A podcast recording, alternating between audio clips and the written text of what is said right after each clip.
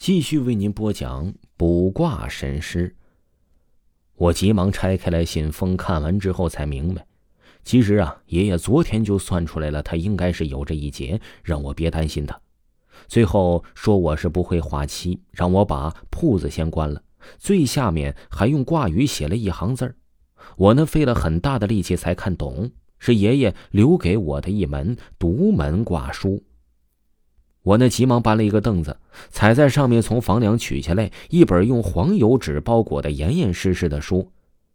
撕开油纸，里面呢放着一千块钱，还有一本蓝色的线装书，封面上写着四个赫然大字：“卦象神术。”对于爷爷啊，我一直都是言听计从。既然他说不会有事那就一定不会出事我把棺材铺关门之后，就整天卧在房间里参悟卦象神术。时间一晃，这三个月就过去了，爷爷留给我的一千块钱也就只剩下了几百块了，再加上又要交房租，我的生计就又出了问题。下午我闲的没事就骑着爷爷的那辆凤凰牌高粱自行车去了我兄弟宋阳家。这宋阳家呢，其实是开饭馆的。他和我是初中的同学，最后啊，我俩又一起辍了学。他是没考上，我呢是没钱上。宋阳的爸妈很反感我和宋阳来往，所以只能等着我从他们家出来了。不一会儿啊，宋阳就拿着一个盒饭走了出来，看这个样子呢，像是去送餐。我急忙也是叫住了他。宋阳满脸惊喜的走到我跟前说：“哎呀，都好几个月没见着你了，去你家呀，这铺子门也关着，我还以为你搬走了呢。”我把爷爷的事儿和现在所遇到的难题跟宋阳所说了一遍。宋阳突然问我：“这你不是学了三个月的卦象吗？来给我算算准不准？如果真准了，你也可以把棺材铺改成算命铺啊，这样来钱还快，不要成本。”以前爷爷在的时候，就经常指点我卜卦，我多少还是有点底子的。再加上我是看了三个月的卦象神术，算一些小事情应该不成问题。我呢，让宋阳随便给我报了个数字。这次我用的是新学的指节推算。宋阳给我的数字是八，我把八呢当成做本卦，心里默念两个数字做变卦，配成卦象。我默念的心数总要和大于六十四，则要整除六十四。按伏羲六十四卦次序配成的卦象是帛卦。我问宋阳要算什么，宋阳脸一下红了，说了句姻缘。我忍不住笑了一下，专注的用手指推算了起来。正常人有十指。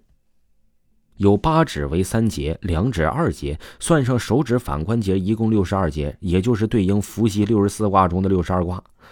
另两卦起辅助作用，多则取，少则补，然后辅助先算出来的薄卦，变薄成相。算完之后，我笑着问宋阳：“是不是谈女朋友了？”宋阳红着脸点了一下头，又把卦象告诉了宋阳。他的女朋友家呀很穷，他娘俩非常反对他们在一起。他俩呢，还是因为一些小事分手三次，但是每次都是宋阳主动认错之后求复合。俩人啊，这夫妻缘很深，将来走到一起的可能性很大，只不过要吃很多苦头。宋阳一脸不可思议的说：“真是神了！你不去给人算命，简直就是暴殄天物啊！”当年。我就听了宋阳的话，问他借了几百块钱，把铺子重新给置办一番。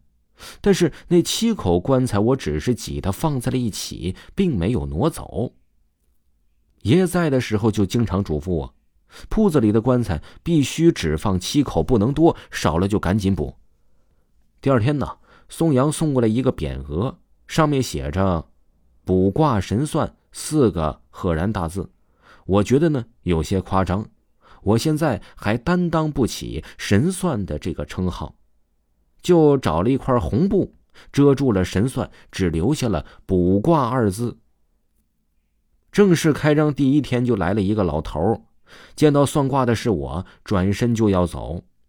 我急忙算了一卦，喊住老头说：“您是来算您的牛跑哪儿去了吗？”那老头听完之后，立刻转过身，一脸惊讶的看着我说：“没想到啊，你这个十几岁的娃儿还真的有点本事啊！”我问了老牛丢的时间和他的八字，用铜钱指算出了他的牛在毛林山的山脚下。老头问我这一卦多少钱，还说如果没找到牛之后啊，就找我退钱。一说到收钱，我还真一下懵了。站在一旁看热闹的宋阳对老头说：“这一卦三十块钱。”这老头犹豫了一下，就掏了三十块钱放在桌子上。临走前呢。还就又重复了一遍：“如果我没找到牛，那我就来找你退钱。”我无奈的送走了老头，看着桌子上的三十块钱，对宋阳说：“就小小的一卦，是不是收的有点太多了？”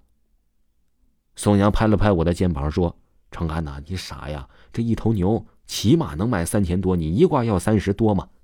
我突然想到一个问题：我不会讨价还价。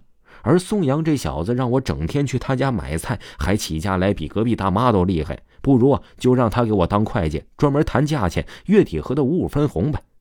我把这一想法呢就告诉了宋阳，这家伙没有犹豫就答应了。但他说三八分我就很满足了，反正现在我很缺钱，我也就答应了下来。就这样，时过多年，我就又见到了爷爷。原来几年前他被人抓走，完全是他亲自安排的一出戏。他这么做正是为了锻炼我，等我能独当一面，他才能出现。听众朋友，卜卦神师就给您播讲完了。如果呢没有听够维华的专辑，维华呢最新筹备了维华讲民间鬼故事第二部的专辑。如果呢，呃，有很多听友小伙伴想知道本部专辑的一手消息呢，可以点击我的头像，可以加一下我的微信，之后呢，能够知道专辑的一手消息。另外，福利多多，喜欢的朋友一定不要错过。咱们下期再见。